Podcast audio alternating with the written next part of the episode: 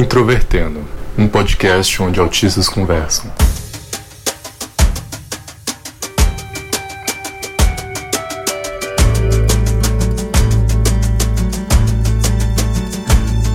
Bom, olá para você que escuta o podcast Introvertendo, esta produção que é feita por pessoas que estão no espectro autista. Meu nome é Thiago Abreu e eu sou o host desse podcast. E hoje este episódio conta com a participação do Marcos Carnielo Neto. O Marcos não aparece aqui na introdução porque nós gravamos uma introdução para esse episódio, mas por algum motivo nós tivemos algum problema nas gravações e o único material que eu consegui recuperar depois do, de gravado foi do primeiro bloco para frente. Então o que vocês vão ouvir a partir do final deste, deste bloco é o conteúdo que foi gravado durante esse momento. E como nós não podemos gravar novamente, por uma série de questões de tempo e de, de estrutura, eu resolvi fazer essa nova abertura mesmo só para justificar. E eu queria dizer para vocês que se você quiser enviar seu e-mail contendo a sua crítica, a sua opinião, tudo aquilo que você desejar expressar para nós, use o endereço ouvinte@introvertendo.com.br. Você também pode nos seguir no, no Twitter no Facebook, no Instagram, todos com o nick Introvertendo. Nós olhamos as nossas redes sociais com uma certa frequência, mas muito menor do que nós olhamos nossos e-mails. Então, se você quiser mandar uma mensagem mais urgente, envie pelo e-mail que até fica mais fácil para nós respondermos, tudo bem? E, claro, se você quiser acompanhar todas as nossas publicações, né, a nossa página de integrantes, é, todos os detalhes acerca da história do podcast, você acessa o nosso site introvertendo.com.br. E com vocês, hoje o tema é depressão. Nós vamos falar sobre os aspectos tanto de incidência de depressão em pessoas aspes, as características da depressão, histórias pessoais nesse aspecto e como você pode lidar com isso. Mas, de antemão, eu já digo: se você apresentar sintomas de depressão, você suspeitar, o mais fundamental é você procurar ajuda médica. Não se automedique, não se baseie exatamente em escritos e coisas que você ouvir na internet. Procure uma ajuda profissional. E com vocês, o episódio.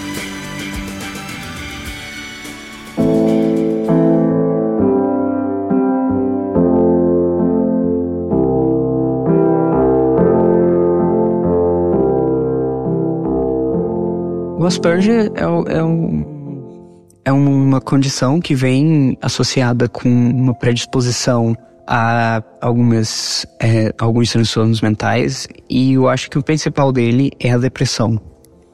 Tem estudos nos Estados Unidos que mostram que 60, mais de 60% dos ASPs vão é, desenvolvem depressão em algum ponto da vida, comparado com 10% da população em geral. Então a gente vê que a taxa de depressão para quem tem Asperger's é muito mais alta do que a da população normal. Então a gente já tem uma predisposição genética a desenvolver depressão cognitiva, uma predisposição cognitiva por causa da genética. Inclusive tem estudos que mostram que os genes de inteligência de Asperger's e o desenvolvimento da depressão estão correlacionados. Então, às vezes, é, tem uma, uma, teoria nova que diz que o ASP ele, ele só ativou mais os genes de inteligência em detrimento dos genes que da parte cognitiva que lida com so, socialização. Por isso que a gente é, geralmente tem a tendência de ser mais lógico e racional e mais atento, perceptivo a detalhes, em detrimento da, da, de sociabilidade. Nós somos menos sociais que a maioria das pessoas, mas em compensação, a, a atenção a detalhes é maior, a tendência a ser mais lógico do que as pessoas, menos emotivo. Isso eu vejo como um, um desenvolvimento assimétrico do cérebro. É, no, no, no ASPEI, uma parte do cérebro desenvolve muito mais do que a outra. Uma coisa que estudos já demonstram há bastante tempo é que com inteligência mais elevada, as pessoas que têm um QI mais alto, é, um poder cognitivo maior do que a da média, têm a tendência de desenvolver depressão bem mais alta do que pessoas com QI na média.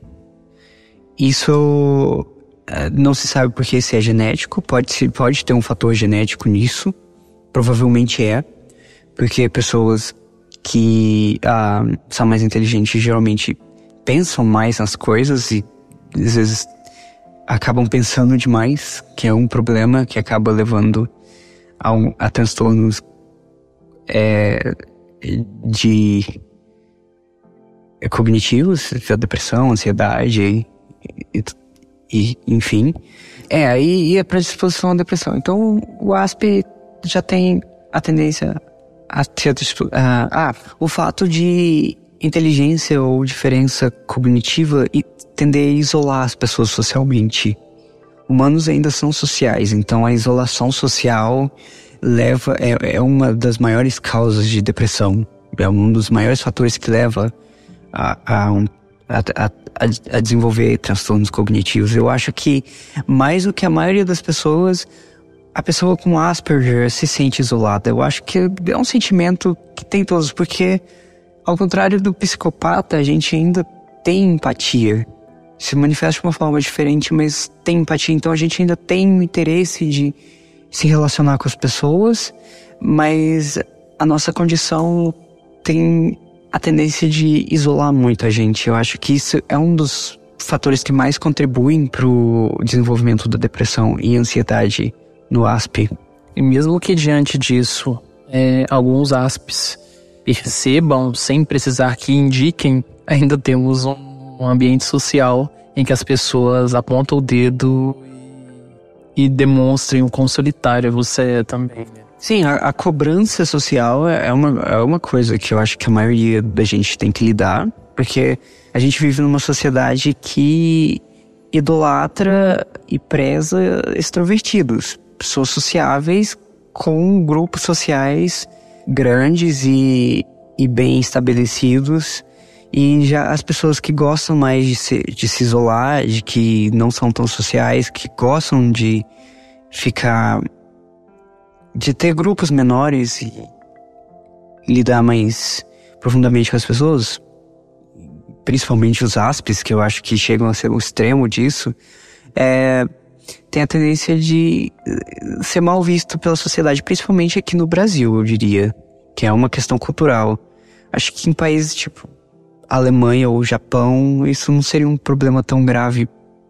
Mas aqui no Brasil é uma sociedade que as pessoas prezam bastante ser extrovertida, elas gostam de vender essa imagem de extrovertida. Então, pessoas introvertidas acabam se isolando socialmente é, e sendo cobradas por todo mundo ao redor. Eu acho que isso é um dos fatores que levam à depressão em alguns casos. Nossa, eu acho que é um dos fatores que contribui para o desenvolvimento da depressão. Para discutir sobre a depressão, a gente tem que falar direito especificar o que, que é a depressão, é, o que, que é exatamente o transtorno depressivo e o que é a diferença entre tristeza e outras emoções, melancolia com depressão. Então, a depressão é um transtorno neurológico. É, acaba que a pessoa se torna tão triste, tão apática, que o sistema nervoso começa a sentir os efeitos disso. As pessoas, o cérebro fica mais lento, começa a faltar neurotransmissores, que é o que deixa as pessoas é, letárgicas, é, sonolentas, no caso, e, e tem todos aqueles sintomas que são associados com a depressão. Então, a depressão, como um transtorno, como uma doença, é algo que afeta fisicamente a pessoa. Então, ela realmente é uma doença neurológica que precisa de tratamento. Na minha opinião, acho que medicamento é muito importante na maioria dos casos. É, principalmente nos casos mais, mais graves. Os casos mais leves, talvez no começo, eles podem ser tratados sem medicamento, mas qualquer coisa acima de um caso mais moderado, eu acho que já precisa de, de, de, de tratamento é, com medicação, porque é um transtorno neurológico. É, é falta de neurotransmissores, e eu acho que eu, como alguém que já sofreu episódios graves de depressão, você sente o seu cérebro mais lento, você sente o seu poder cognitivo decair, é, você sente mais sono, mais sonolência, seu corpo também fica mais lento. Mexe com o metabolismo também de algumas pessoas. E uma coisa que eu acho que é bem característica da depressão é um sentimento de frio no peito. Que eu já eu vi em algum lugar, se eu não me engano, que é porque realmente a depressão afeta o sistema parasimpático nervoso, que é o que faz a respiração ficar mais lenta, o que dá um feedback negativo para os órgãos internos. E é por isso que a gente sempre fica aquele, aquele, aquele sentimento de frio no peito ou na barriga. Porque a depressão afeta diretamente o sistema nervoso que controla essas funções. Que é aquele, é aquela dor no peito que a gente sente, ou frio na barriga. Eu acho que é um sintoma bem característico de quem tem depressão mesmo. Porque é importante é, diferenciar a depressão como um sentimento e como um transtorno. Porque depressão, como um sentimento, é algo que todo mundo vai chegar a sentir na vida. É uma tristeza profunda, é um sentimento de letargia, por exemplo, a perda de alguém. Só que para se transformar para pessoa com transtorno de depressão, é, isso acaba sendo exagerado. Acaba sendo que depressão é permanente e é o, é o sentimento que ela mais sente durante o dia, durante todos os dias. Ela não consegue mais sentir outras coisas além do sintoma depressivo, da tristeza, da letargia. E uma coisa que vem associada com depressão. Não em todos os casos, que eu tenho que falar que é importante notar que nem em todos os casos, mas a, a tendência ao pensamento suicida, eu acho que chega a fazer parte de, de uma, uma, uma fração grande de quem sofre de depressão, do transtorno mesmo, que é, são os pensamentos suicidas. E alguns, e muitas pessoas que sofrem depressão por mais de um, dois, três anos acabam em algum ponto pensando ou mesmo vindo a tentar cometer suicídio. Então, quem tem depressão realmente vive um inferno mental. Eu acho que se manifesta na, na vontade de morrer, que, que é uma forma de se proteger da doença, da dor, da existência que é causada pela depressão. Inclusive, eu já cheguei a ler em algum lugar de uma quantidade específica de Aspers que se suicidam. Não sei qual país, especificamente, provavelmente os Estados Unidos. Que a, a tendência maior de suicídio, e isso exatamente está ligado com a depressão, porque quem. A gente sabe que na população comum mesmo, é, acho que chega a ser 15% de quem sofre de depressão chega a tentar o suicídio e por volta de um quarto de quem sofre depressão, 25%, tem pensamentos suicidas. Não são todos que têm. Eu conheço pessoas com depressão que não desenvolveram nenhum tipo de pensamento suicida, mas desenvolveram outros sintomas, tipo letargia, tristeza, crise de choro, ansiedade. Isso eu acho que é uma constante em todo mundo que sofre de depressão. Mas em alguns indivíduos, é, o pensamento suicida acaba aparecendo. E essas pessoas são as que mais precisam de ajuda. E na minha, no meu caso, o que mais me ajudou foi o medicamento. E recuperou o meu poder cognitivo que eu tinha perdido antes. Eu consegui sentir minha mente clareando. E isso foi, obviamente, fisiológico, não foi algo mental. Então é importante notar que de, é, o pessoal fala que a depressão tá na sua cabeça, que você tem que pensar positivo e tal. Mas a realidade é que a sua cabeça, a sua mente é uma entidade física. É constituída por, cé por um cérebro, neurônios, um sistema nervoso inteiro. E às vezes ele, ele para de funcionar direito do jeito como qualquer outro órgão. Então é importante procurar ajuda nesse aspecto. Toda vez que alguém te fala para pensar positivo, penso, sei lá, numa pessoa famosa, tipo Luciano Huck, vestido de branco, celebrando um monte de mulheres de biquíni e falando para você levar a vida numa boa. Eu, eu acho algo tão forçado e tão falso em alguns, alguns momentos, porque é a mesma lógica do que pensar, eu tô com fome, vou pensar em bolo, que vai aparecer um bolo na minha frente. Isso não vai acontecer. Ou senão alguém que quebrou a perna e falou, não, pensa positivo, que você vai conseguir andar de novo. Ou quem tá na cadeira de rodas, é, se você pensar positivo, você vai voltar a andar algum dia.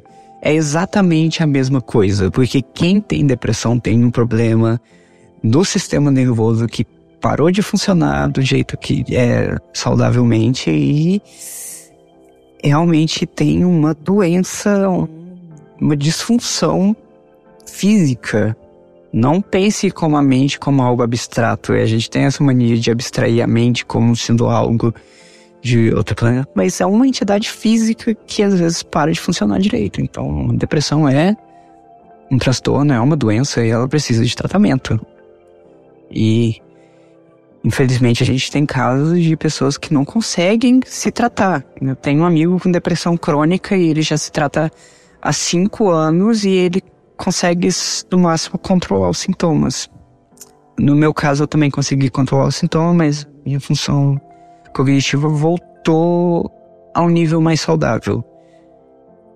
Mas eu preciso tomar o medicamento todo dia para não ter perigo de recaída dois dias sem medicação já é um risco de, de suicídio, porque eu tenho tendências suicidas, então nunca cheguei a, a, tentar, mas já cheguei quase, quase a tentar. Então, o pensamento suicida era é, é a parte da, da depressão. É, como uma das pessoas do Introvertendo, que não é, na verdade, a maioria, eu tive contato com a depressão acho que em grandes momentos da minha vida, inclusive desde a época da pré-adolescência. Eu lembro que eu tive um período muito ruim no, no sentido escolar, que tudo que eu ficava fazendo depois da aula era ficar chorando o resto do dia inteiro, sabe? Pelos por tudo que acontecia, pelo contexto, pelos episódios de bullying, né? O bullying é um gatilho muito forte nesse sentido. Mas eu só fui receber diagnóstico em si de depressão muito depois que eu fui diagnosticado com síndrome de Asperger. Quando eu entrei no ensino superior, entrei na universidade, fui atendido pelo programa Saudavelmente, que é o programa que todos nós é, viemos, assim, de certa forma, nos conhecemos.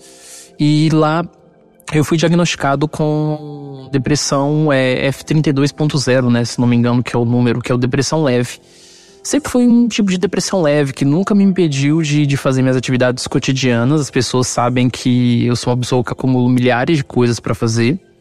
Assim, no sentido que chega a ser até meio louco, assim. É, a forma como eu procuro me ocupar é, muitas vezes me garante atividades que eu fico de manhã até a hora de dormir fazendo e, e assim, coisas que normalmente uma pessoa comum não conseguiria fazer tanto. Uma outra pessoa do nosso grupo que tem essa característica, o Otávio, ele faz, desenvolve vários projetos, ele vive sem tempo.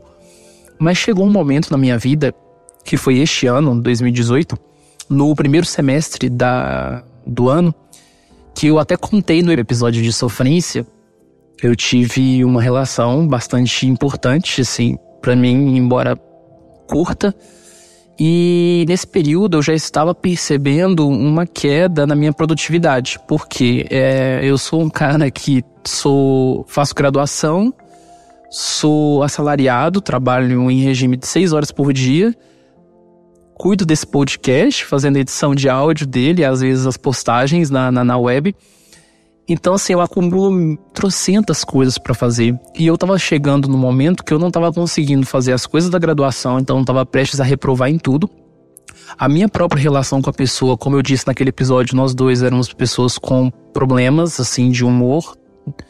E, e aí eu vi num momento que eu não tava conseguindo fazer absolutamente nada. Eu dirigia chegava no, no, local, já chegava cansado, sem conseguir fazer nada. Não conseguia abstrair das aulas. Eu fazia natação, chegava em casa e ia dormir.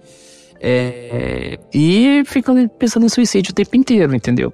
Aconteceu de que é, eu comecei a ser medicado, eu troquei de classe de remédios várias vezes. Quando eu tomei alguns remédios para depressão, eles funcionaram. Só que sempre com efeitos colaterais. Eu sou aquele tipo de pessoa que sempre cai nos 5% do, do, dos medicamentos. Então, por exemplo, eu tomava um remédio e eu, que eu gostei muito, que foi na época a mirtazapina, e eu engordei 15 quilos em alguns meses. Teve outro que eu tomei e nem tinha isso na, nos principais efeitos colaterais, mas tirou a libido. Então sempre acontecia um efeito colateral muito bizarro que ninguém sabia explicar. E aí chegou o um momento que eu parei de tomar todos os remédios e eu comecei a tomar estabilizador de humor. E aí as coisas começaram a se ajeitar. Mas eu percebo que ainda, ainda não é a mesma coisa do período antes, né? antes de terem os sintomas e ter o tratamento. Nunca foi mais a mesma coisa. Então minha produtividade ainda tá uns 80, 75%, ainda tô no caminho do negócio, mas faz falta muito essa questão da produtividade. Eu acho que é isso que as pessoas que não têm contato com depressão geralmente jamais vão entender, porque elas não, não viveram isso. Sim, porque o cansaço mental causado pela depressão é algo físico que você sente o seu corpo inteiro lento. E o seu poder cognitivo também cai bastante. Você não consegue pensar claramente. Abstrair começa a ser mais difícil porque eu diria que é também porque uma boa parte do seu subconsciente começa a se encher de pensamentos negativos. Isso ocupa tanto espaço que acaba tirando espaço para pensar nas outras coisas. E também a questão física de da falta de neurotransmissores deixa a pessoa mais lenta e mais letárgica mesmo. É um sintoma físico que se manifesta. É importante é, a pessoa entender que quem tem depressão tem uma condição física, é uma doença mesmo que afeta o corpo todo, por causa porque afeta a parte mais importante, o sistema nervoso. Uma coisa que inclusive eu acabei de lembrar que valida muito o que você disse foi a diferença eu dentro do processo e eu agora que estou saindo do processo. Porque quando eu estava dentro dessa situação, eu não conseguia produzir. Eu tinha um projeto de pesquisa do meu DCC para fazer, que gastaria umas 10 páginas mais ou menos, e eu escrevi uma porcaria. Quando eu entreguei para minha professora, ela, ela não reconheceu o texto, ela achou que o texto não era meu, que foi que é algo que eu fiz de última hora. Depois, agora que depois que eu passei um mês do tratamento e, e, fi, e fui entregar o, o, o, conteúdo um dia que eu terminei, eu somente não escrevi umas sete páginas em menos de 24 horas, como eu empolguei e escrevi um artigo, oito páginas de um artigo acadêmico em seguida que era algo assim, que na época que eu tava dentro do processo, eu não daria conta de escrever uma página sequer em uma semana. Cada linha uma lágrima diferente. né? Essa, isso deu um problema. E, o problema é que a depressão já afeta bastante os estudantes, porque a faculdade é um ambiente que exige bastante cognitivamente da pessoa, então ela, ela já aumenta a chance de você desenvolver a depressão por causa da demanda que você tem cognitiva e quando a pessoa chega a desenvolver depressão dentro da universidade acaba virando um problema porque a produtividade cai e fica próximo de zero. No ambiente universitário isso é horrível, acaba atrasando a pessoa porque é um ambiente que você precisa de 100% de, de eficiência, de você precisa estar funcionando no seu melhor para conseguir alcançar a demanda que é exigida dentro do universitário. Eu acho que esse, esse é um problema bastante. Então, pessoas com que já começam a desenvolver sintomas depressivos dentro da universidade, já, já recomendo procurar ajuda imediatamente para não se enrolar. No meu caso, por exemplo, eu cheguei a, enrolar, a atrasar meu curso dois anos por causa de falta de produtividade e depois eu fui descobrir que era por causa da depressão. Então é importante você criar é, informações para as pessoas ficarem já atentas de assim que os sintomas depressivos começam a surgir, a procurarem ajuda o mais rápido possível para não se enrolarem na vida. Que é tem um problema que muitos alunos acabam associando a autoestima deles com o desempenho acadêmico. Então, para esse tipo de pessoa desenvolver depressão, acaba a depressão acaba virando um problema maior ainda, porque ela tá diretamente, ela vai diretamente afetar a autoestima da pessoa. O que só vai piorar e criar uma bola de neve para a pessoa. Então, é importante já buscar ajuda o mais rápido possível Agora, uma coisa importante que o Thiago falou também é já a tendência do ASP de desenvolver a depressão desde criança. Eu acho que estar num ambiente que exige muito socialmente das pessoas, você está cercado por várias pessoas no trabalho, na, na escola principalmente, que é, você tem um grupo mais diverso de pessoas. E na universidade você acaba exigindo demais da pessoa com Asperger, porque ela já tem problemas sociais, acaba criando ansiedade demais. Então a tendência de desenvolver transtornos mentais, ansiedade, depressão já começa desde a infância. Então é importante você reconhecer isso na criança com Asperger e já é, tentar ajudar o mais rápido possível. Porque eu já tive, eu já tinha começado episódios depressivos com 9 anos de idade, eu já tinha pensamentos suicidas por causa de problemas sociais na escola. A escola, é, principalmente na infância, é a, eu acho que é a fase mais difícil na vida de um. Eu acho que já é difícil na maioria das pessoas, é, que não sejam extrovertidas. Mas pro, pro Asp, que já é extremamente introvertido, a escola é um inferno três vezes pior do que para as pessoas neurotípicas. Então, é importante já reconhecer sintomas e já começar a ajudar desde de cedo. Eu acho que a infância e a adolescência é uma fase que molda muito a pessoa futuramente, então já é importante é, ajudar desde de cedo.